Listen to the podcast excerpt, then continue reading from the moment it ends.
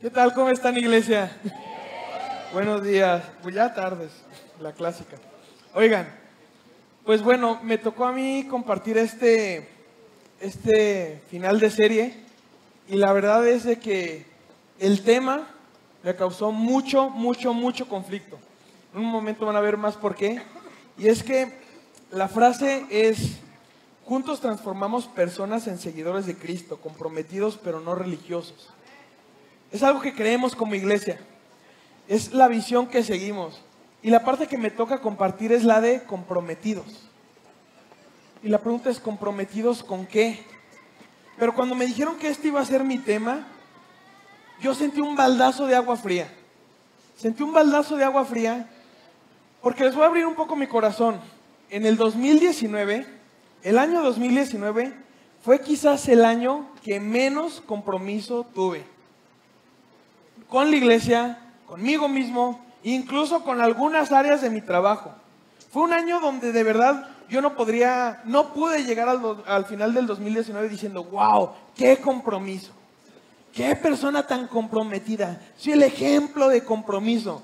Y pararse a compartir de algo donde no te sientes una autoridad es pesadísimo. Que dije, híjole Dios, tú, tú, te estás riendo, ¿verdad? Te estás, o sea, tienes muy buen sentido del humor. ¿Por qué? ¿Por qué yo hablar del compromiso? Pero la realidad es que muy la gen, ok, lo general es no tener un alto nivel de compromiso. Lo común es que tengamos poco nivel. Y precisamente cuando me dijeron esto fue en enero, cuando yo tenía que tomar la decisión de si quedarme en un ministerio o dejar de servir en él, porque precisamente por mi falta de compromiso, muchas cosas no se hicieron. Muchas cosas no avanzaron como debieron haber avanzado. Deja muchas personas esperando, muchas promesas en el aire. Y eso a mí me, pegó cuando me di cuenta de eso. Y luego que me digan que tengo que hablar de esto, de verdad yo me puse a decirle, Dios, ayúdame. Yo personalmente no quiero hablar de esto. No me siento con la autoridad de poder compartir este tema. Pero ¿saben qué? Todo eso fue una travesía muy interesante, que creo que me dejó algunas enseñanzas.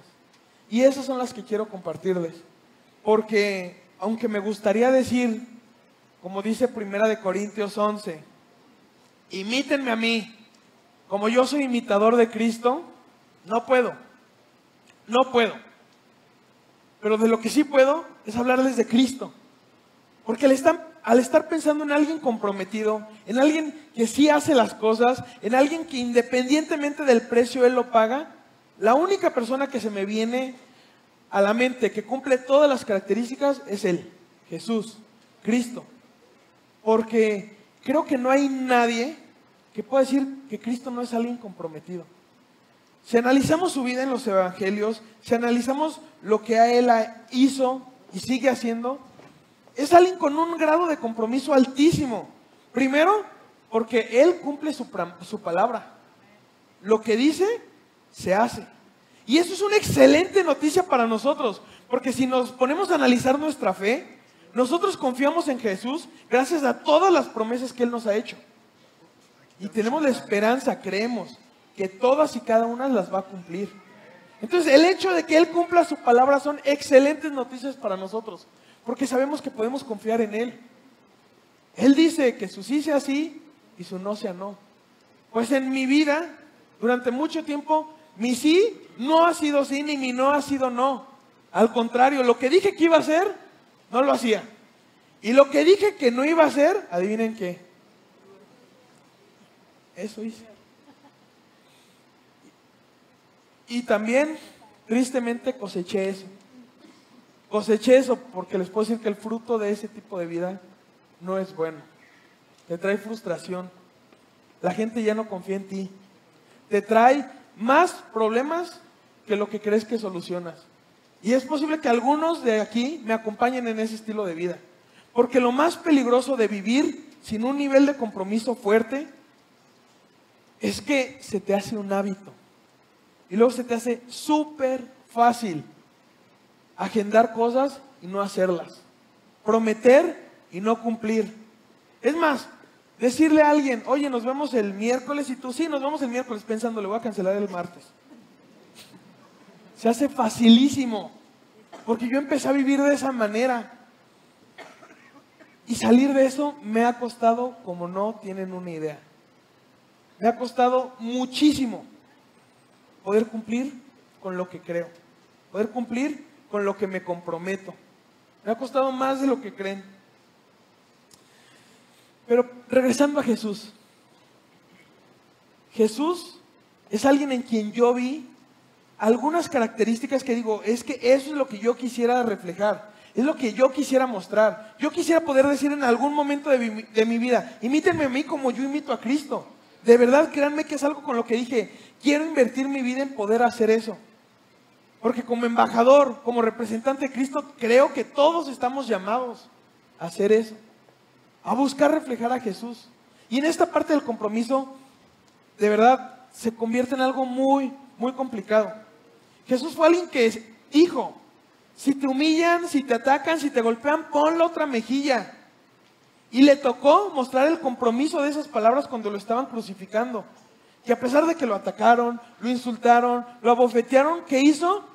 Ponerle otra mejilla. Para mí una muestra súper fuerte del compromiso de Jesús es la misma crucifixión. Porque él tuvo que controlar y contener todo el poder que en él había para poder llevar la crucifixión a cabo. Si no, ponte a pensar, la gente le decía, a ver, si eres el Hijo de Dios, bájate. Es algo que creemos. Claro que se pudo haber bajado. Claro que pudo haber llegado un ejército de ángeles y defenderlo y destruir a todos los que lo estaban atacando. Sin embargo, él contuvo su poder para poder ser crucificado.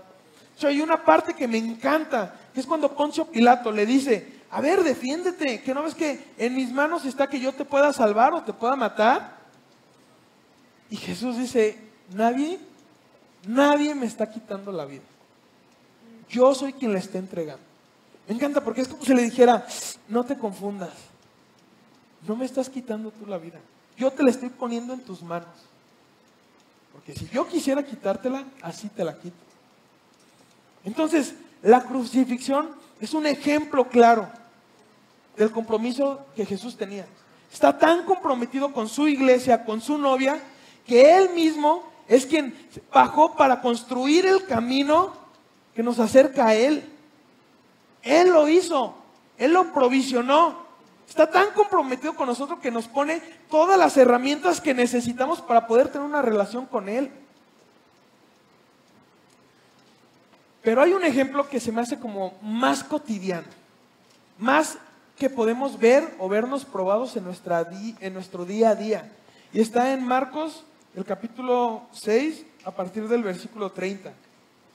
Después de un día muy cansado, donde Jesús estuvo predicando, ayudando, haciendo milagros y todo esto, la Biblia menciona que los apóstoles regresaron de su viaje y le contaron a Jesús todo lo que habían hecho y enseñado.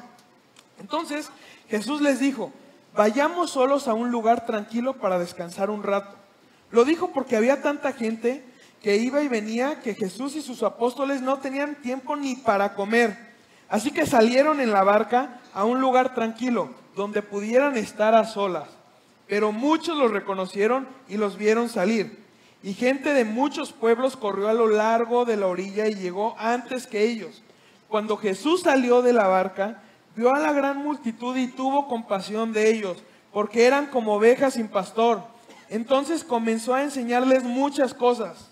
Al atardecer, los discípulos se le acercaron y le dijeron, este es un lugar alejado y ya está haciendo tarde. Despide a la multitud para que puedan ir a las granjas y a aldeas cercanas a comprar algo de comer. Jesús les dijo, denles de comer ustedes.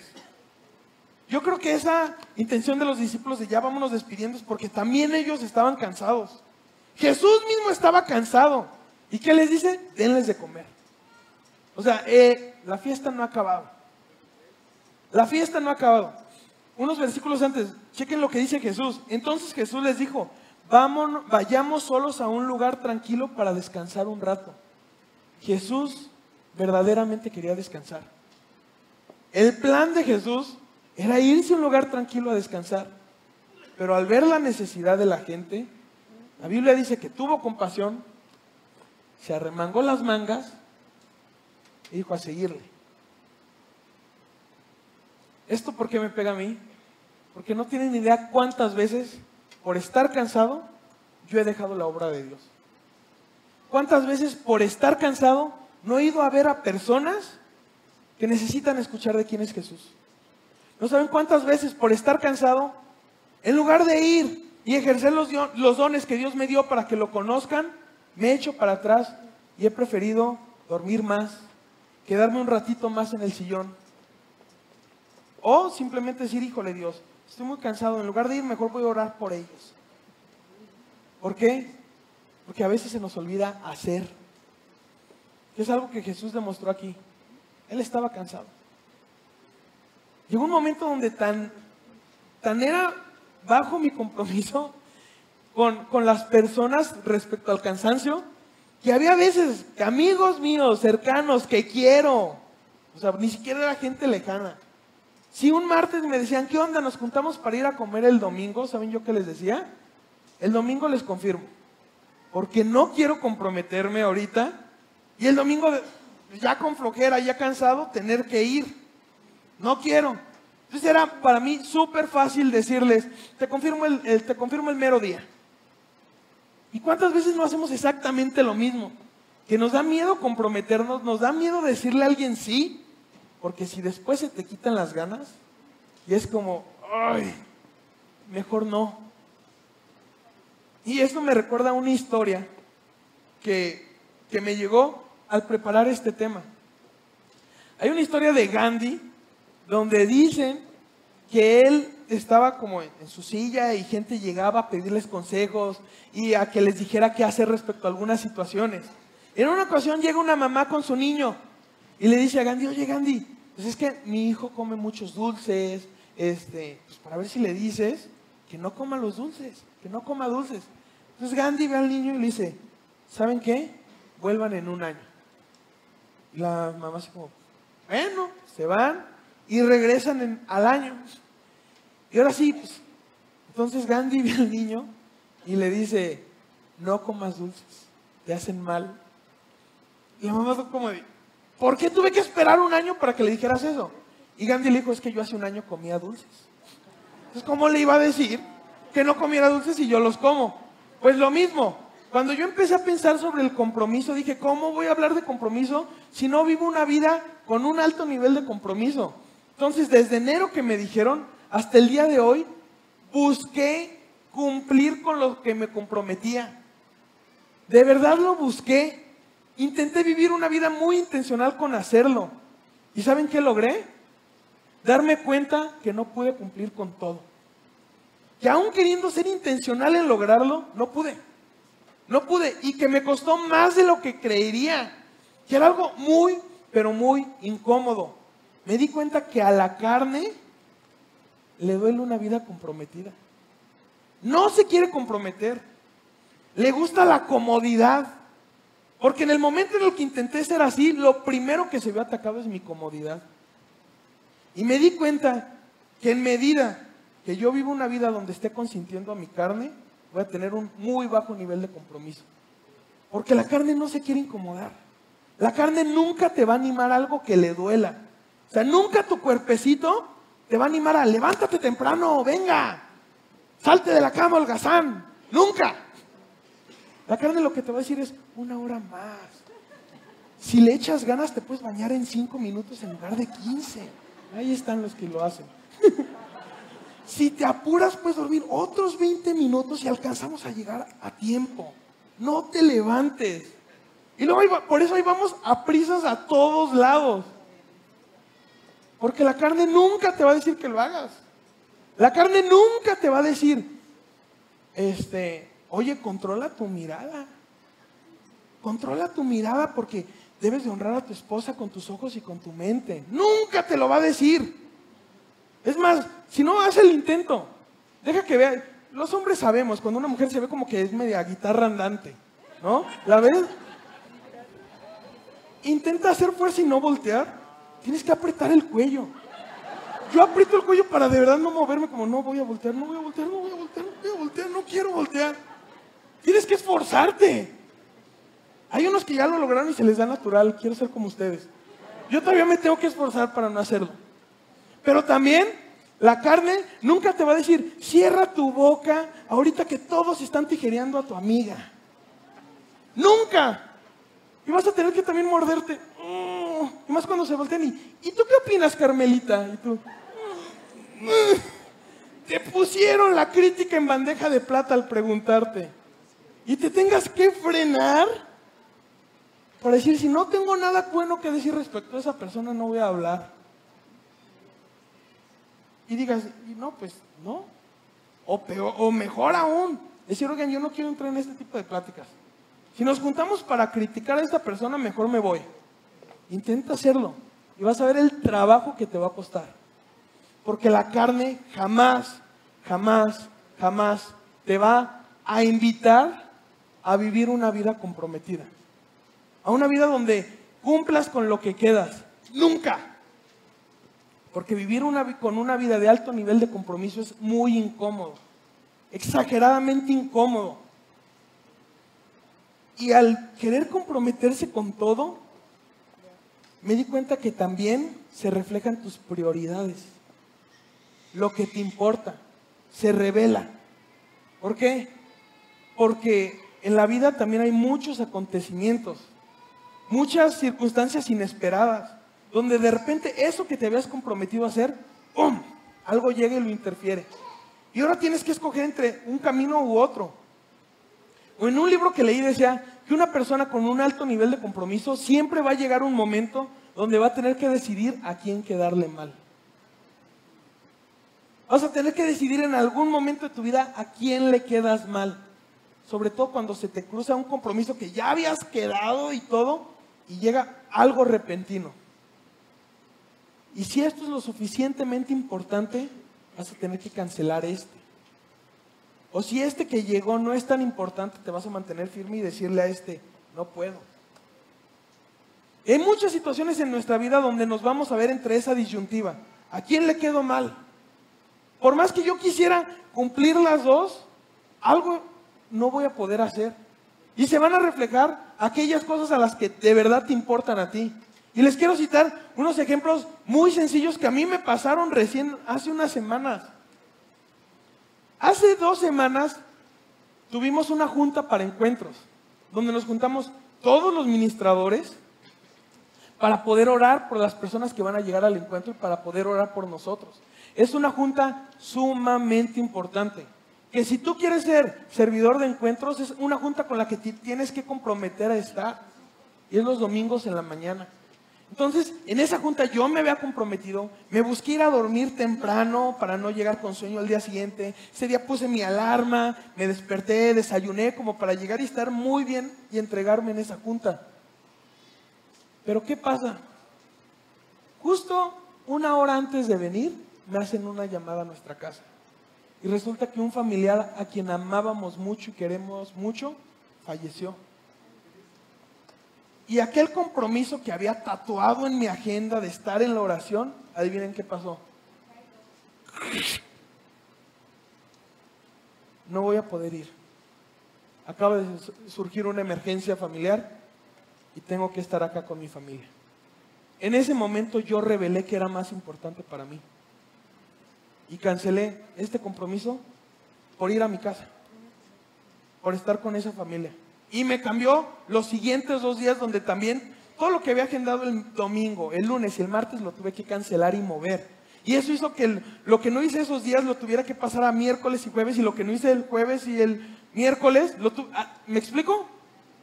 Empiezas a ajustar todo, pero revelando lo que te importa o lo que consideras más urgente e importante en ese momento es inevitable. Es por eso que cuando alguien está comprometido, no se puede ocultar. ¿Han escuchado esta frase que el dinero y el amor no se pueden ocultar? Bueno, pues adivinen que el compromiso tampoco. Porque es muy sencillo identificar quién está comprometido con su trabajo, quién está comprometido con su familia, quién está comprometido con su cuerpo, quién está comprometido con su salud, Es muy fácil identificar quién está comprometido con, con su esposa, con su esposo, con sus hijos. Es facilísimo identificarlo. La realidad es que también es muy fácil identificar quién no está comprometido. Si no, ponte a pensar en cuántas cosas te gustaría estar comprometido porque sabes que son importantes. Pero tus hechos revelan que no te importa nada.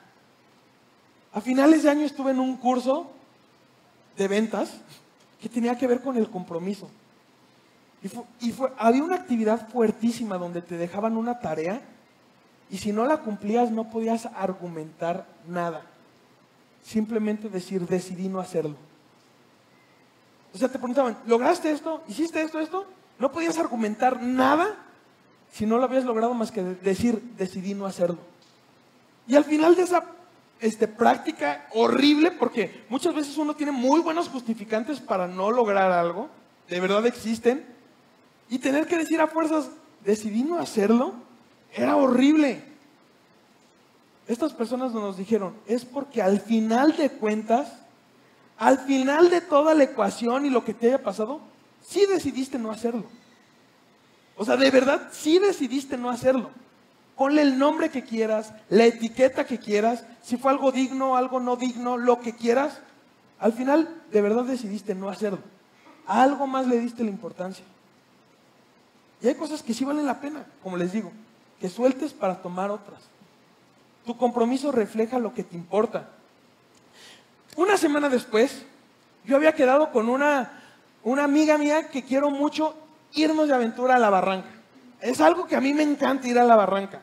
Pero todo mi 2019 no hice las aventuras que yo quería hacer. Entonces esta era como la primera del año, así como, uy, ya voy a ir a la barranca, sí. Y le dije, no, super sí, cuenta conmigo, eh, compromiso de alto nivel, ahí voy a estar.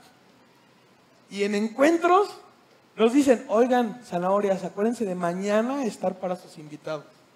Acuérdense de mañana estar para su línea, para ministrarlos, para orar por ellos, para estar con ellos. Y yo no. Era el mismo domingo que había quedado de ir a la barranca. Y tenía que escoger entre ir o no ir. Y la verdad le marqué a esta persona muy apenado y le dije, ¿sabes qué? No voy a poder ir.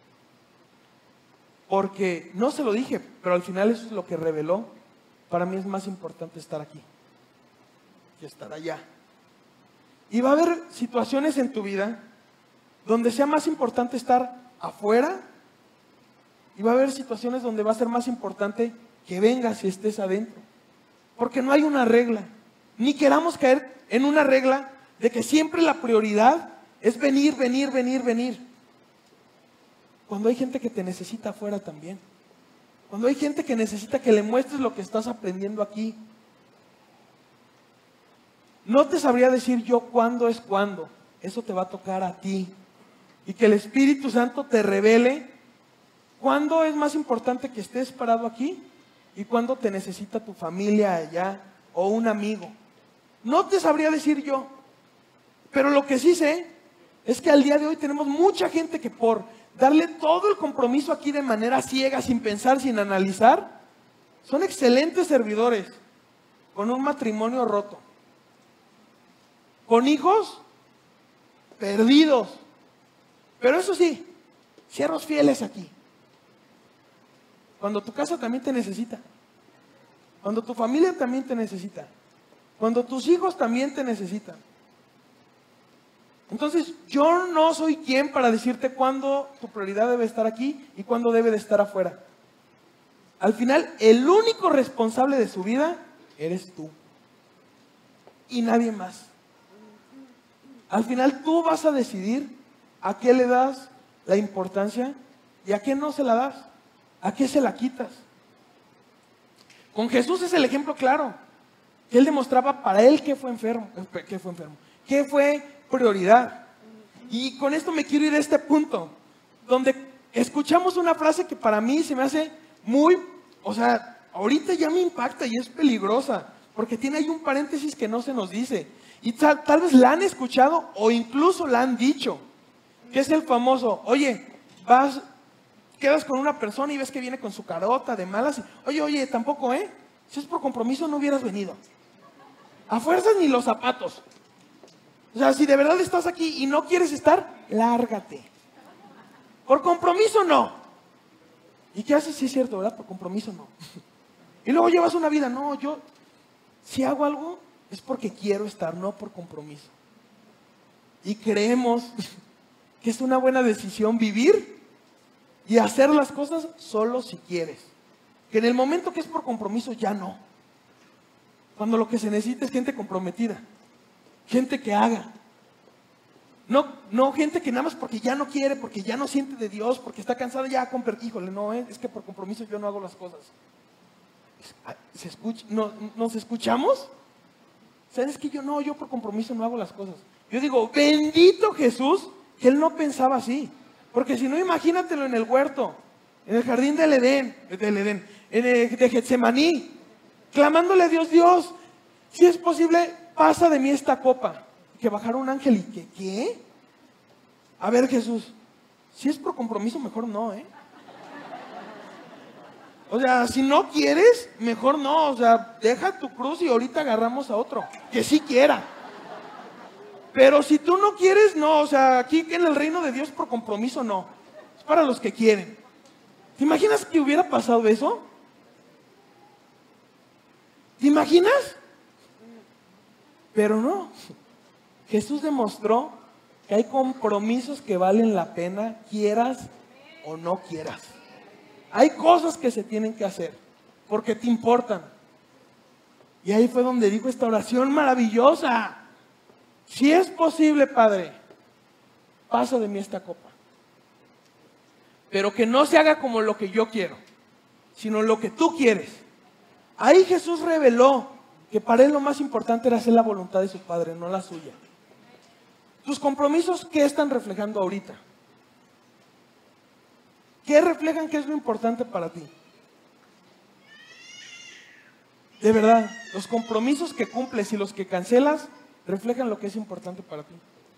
Porque también lo reflejó para mí. Y durante ese tiempo que les digo, reflejé que no me importaban muchas cosas que decía que me importaban. Reflejé que no era tan comprometido como creía. Y hoy tengo que saldar deudas, tengo que cumplir compromisos. Todavía tengo tareas que sé que están pendientes como, Diego, ponte las pilas. Haz esto, es importante. Pero es una lucha, porque la carne nunca me lo va a aplaudir. La carne de verdad lo que va a buscar es que vivas una vida cómoda, lejos de cualquier tipo de compromiso.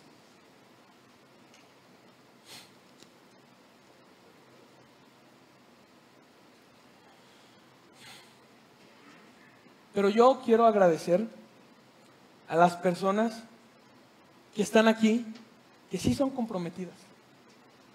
Porque entre ustedes hay gente que sí es comprometida. Gente que sí está cumpliendo con lo que queda.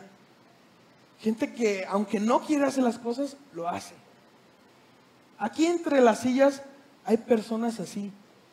¿Y saben por qué les quiero agradecer? Porque este mundo en el que vivimos, nuestra situación actual, está gimiendo de dolor, de frustración. Hay llanto en las casas. Hay familias rompiéndose. Hay mucha gente sufriendo de verdad, sin poder dormir en las noches. La violencia que nos está inundando es fuertísima. Y nosotros decimos que la salvación del mundo, la esperanza es una iglesia. Yo les voy a decir, sí es de la iglesia, pero de una iglesia comprometida.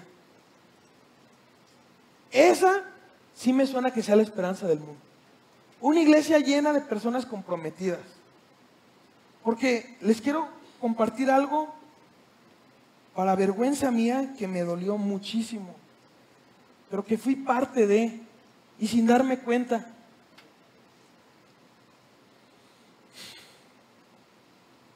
El año pasado hubo algunos proyectos en los que me involucré para trabajar. Y por una u otra cosa, no pude cumplir. Le quedé mal a esta persona. me fui retardando. Y esta persona a la que le quedé mal, hablando con otro, le dijo, oye, pues es que mira, así me ha ido en la fiesta con Will. ¿Y saben qué le dijo esa persona? Es porque es cristiano. Me dolió de verdad.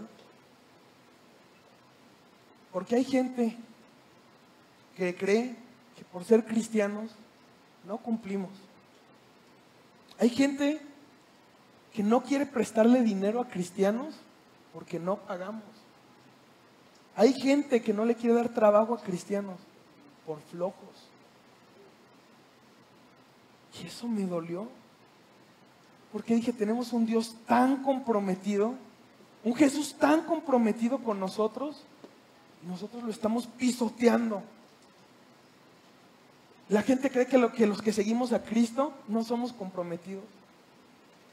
Cuando tenemos al Dios más comprometido con nosotros, que hace lo que se tenga que hacer por amor a uno. Si no, pregúntate cuántas veces te ha perdonado a ti. ¿Cuántas veces ha ido por ti? A pesar de que tú regreses al lodo y al hoyo una y otra vez. ¿Cuántas veces puede ir por ti, te saque y te dice que es para acá? Que es para acá?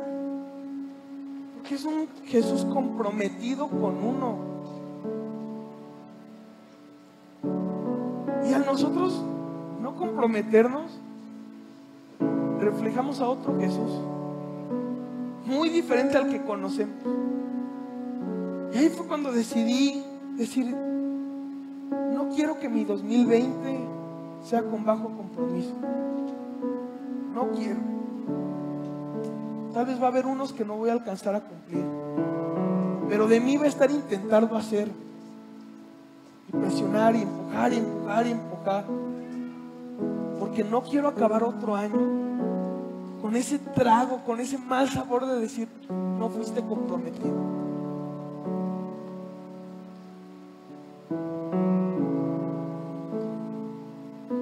A pensar con quién te necesitas comprometer ahorita. ¿Con qué situación en tu vida te necesitas comprometer? Tal vez es con tu trabajo. Tal vez necesitas comprometerte con tu trabajo. Que hay una situación muy complicada en tu casa. Y necesitas estar ahí, trabajando la tierra. ¿Sabes lo que necesitas es comprometerte con tu pareja? Y en lugar de esperar a que se den los momentos para tener una cena romántica, ser 100% intencional y apartar un día y una hora y tenerla. Y verse. ¿Sabes lo que ahorita tu familia necesita es que seas comprometido con tus hijos? Y en lugar de igual esperar a que se dé, es algo que a mí me revienta escuchar, si se da. Porque somos cristianos que solo estamos esperando a ver si se da. No hacemos que se dé.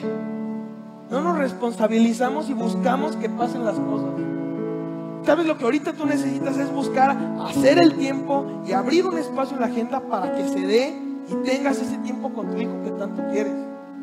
ir a verlo a su escuela, ir a verlo a su partido, ir a, ir a estar en lo que a él le importa. Y vea que tiene un papá comprometido. No sé si también el compromiso que se necesita es en la iglesia.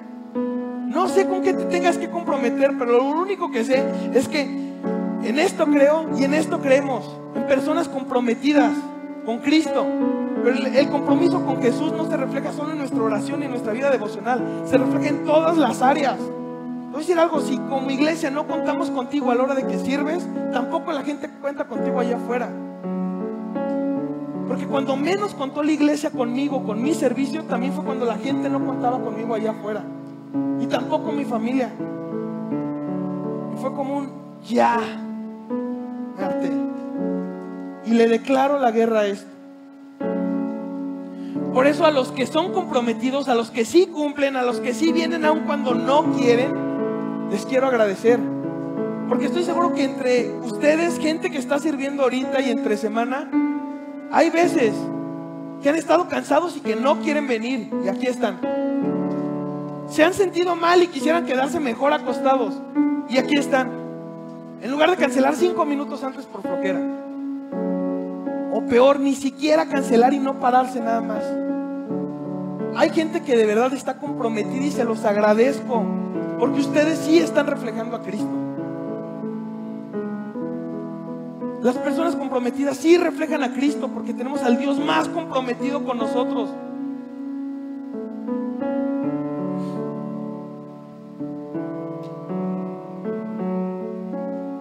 Aquí hay empresarios diligentes, responsables, que buscan cumplir con sus proyectos y con sus trabajadores. Aquí hay trabajadores responsables que buscan cumplir aquello que necesita la empresa, aquello a lo que se comprometieron con sus superiores. Aquí hay papás, mamás responsables. Yo les quiero decir gracias. Gracias. Gracias a todos los que han venido aun cuando están cansados. Gracias a todos los que están animando a personas aun cuando a veces ustedes no se sienten ni siquiera tan animados. Gracias.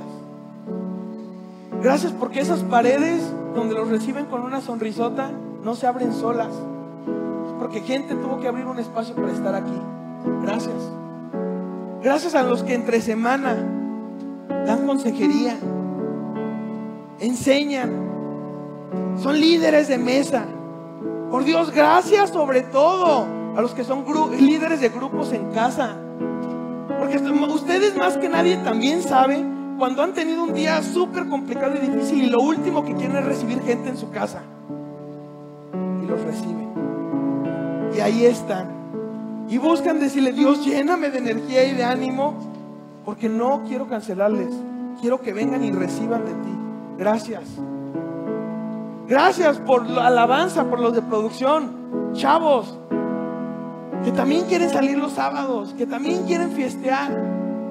No sé si lo hacen. Pero que en lugar de despertarse un domingo hasta la una, se levantan a las ocho para estar aquí. Hay gente que vive a dos horas de distancia en camión de aquí. Y aquí están a tiempo. Gracias.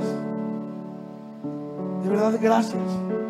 Gracias a los que tienen agendas complicadísimas se hacen un espacio para ver gente, para obedecer la obra de Dios. Gracias.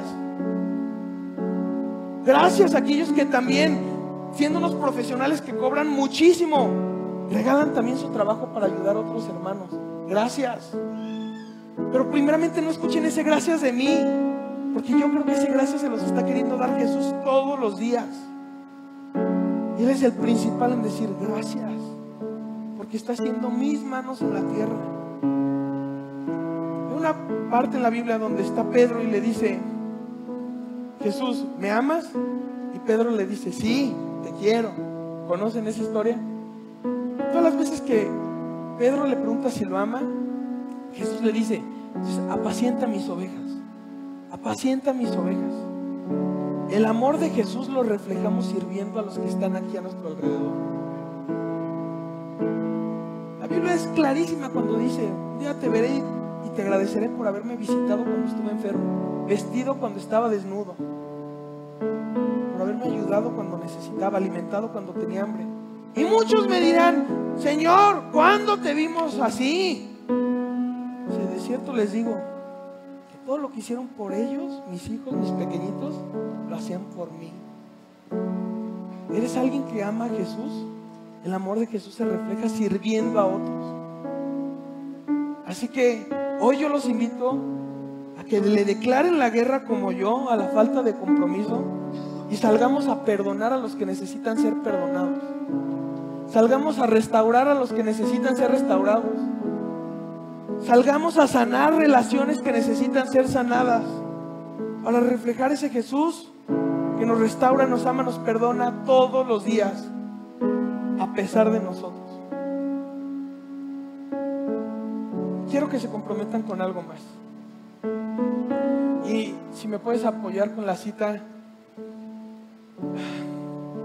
dice, así que no nos cansemos de hacer el bien a su debido tiempo cosecharemos numerosas bendiciones si no nos damos por vencidos. Por lo tanto, siempre que tengamos la oportunidad, hagamos el bien a todos, en especial a los de la familia de la fe. Y aquí viene una parte muy bonita porque dice, es como una condición. Si no nos damos por vencidos. ¿Quieres reconocer a una persona que no se da por vencida? Es aquella que lo vuelve a intentar las veces que sean necesarias. Sal de aquí y vuelve a intentar ser un buen esposo. Sal de aquí y vuelve a intentar ser una buena esposa. Sal de aquí y vuelve a intentar ser un buen hijo. Sal de aquí y vuelve a intentar ser un buen profesionista. Sal de aquí y vuelve a intentar lo que sea que tengas que volver a intentar, aunque hayas fallado ya 30 veces. La clave está en no te des por vencido. Y los que no se dan por vencidos lo vuelven a intentar. Así que solo vuelve a intentarlo. Afuera de la iglesia. Ahorita va a haber una mesa invitando a gente a servir. Que se sumen a lo que está haciendo la iglesia para ser la esperanza de este mundo. Si tú no has servido, te invito a que te animes, preguntes, infórmate. Hay algo que puedes hacer aquí, te necesitamos. Y si ya has servido, pero no has sido un buen servidor como a mí me tocó darme cuenta que no lo era, vuelve a intentarlo. Y habla con tu líder si tienes que hablar y pídele perdón, perdón, porque sé que no contabas conmigo. Porque sé que cuando yo te confirmaba tenías que llamarle a otras tres personas por si yo te cancelaba. Y vuelve a intentarlo. Ey, acércate y vuelve a intentar servir en tu casa porque te necesitamos. Hace tiempo hablaba con unos voluntarios respecto a algo. Decía, lo más sorprendente del edificio que acabamos de comprar no va a ser el edificio, sino la gente que lo llena. Esto va a ser la diferencia en este mundo, no el edificio, la gente que lo llena. Y va a estar padrísimo que el edificio refleje la calidad de la gente que lo llena. Así que salgamos de aquí y luchemos por vivir una vida comprometida. Con lo que sea que ahorita requiere tu compromiso. Lo único que te puedo decir es que tienes un Dios 100% comprometido contigo. Y Él te va a ayudar. No tengas miedo. Él te va a ayudar. Declárale la guerra a cualquier conducta tóxica, adicción o dependencia que tenga. Declárale la guerra. Esta iglesia le está transformando personas que vienen y sirven a CR, a grandes amigos. Liberación, ministración, oración. Hombres, mujeres, grupos en casa. Ayudarte. Esa gente es la que de verdad está transformando. Por hacer, por comprometerse y estar.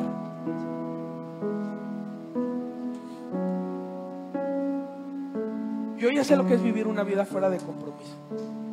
Tal vez tú también. No es una vida a la que yo quiera regresar y en la que yo quiera estar. Si tú tampoco, por favor solo vuélvelo a intentar. Las veces que sean necesarias. Porque este mundo nos necesita. Tu familia te necesita. Tu mamá, tu papá, tus hermanos te necesitan. ¿Les parece iglesia? Vámonos poniendo de pie y vamos a dar gracias a Dios.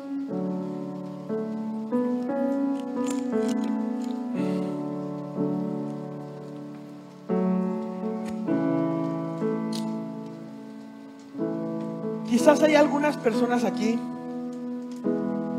que no han conocido a ese Jesús, que no tienen una relación con Él que no han tenido la experiencia de saber lo que se siente tener una persona tan comprometida con tu amor, con su amor, que se atreve a decirte, aunque tú seas infiel, yo voy a ser fiel.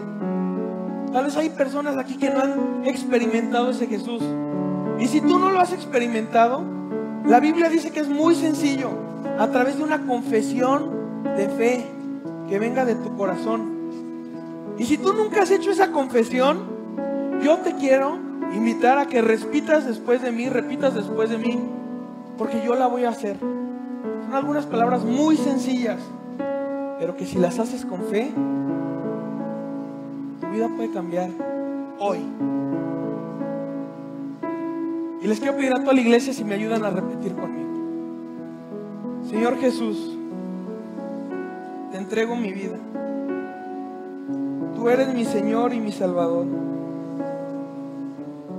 Te entrego todo lo que tengo. Dirígeme. Muéstrame. Enséñame a vivir. Te reconozco como mi Dios, como mi Salvador y como mi Señor. Ayúdame. En el nombre de Jesús.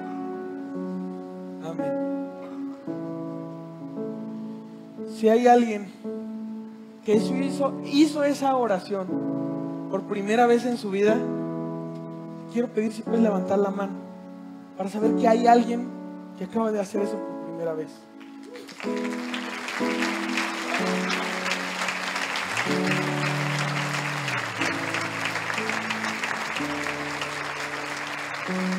A esas personas que lo hicieron, quiero pedirles con todo el atrevimiento del mundo, si pueden pasar aquí adelante porque quiero orar por ustedes, para que el Espíritu Santo los llene, para que experimenten a Jesús, para que lo puedan vivir.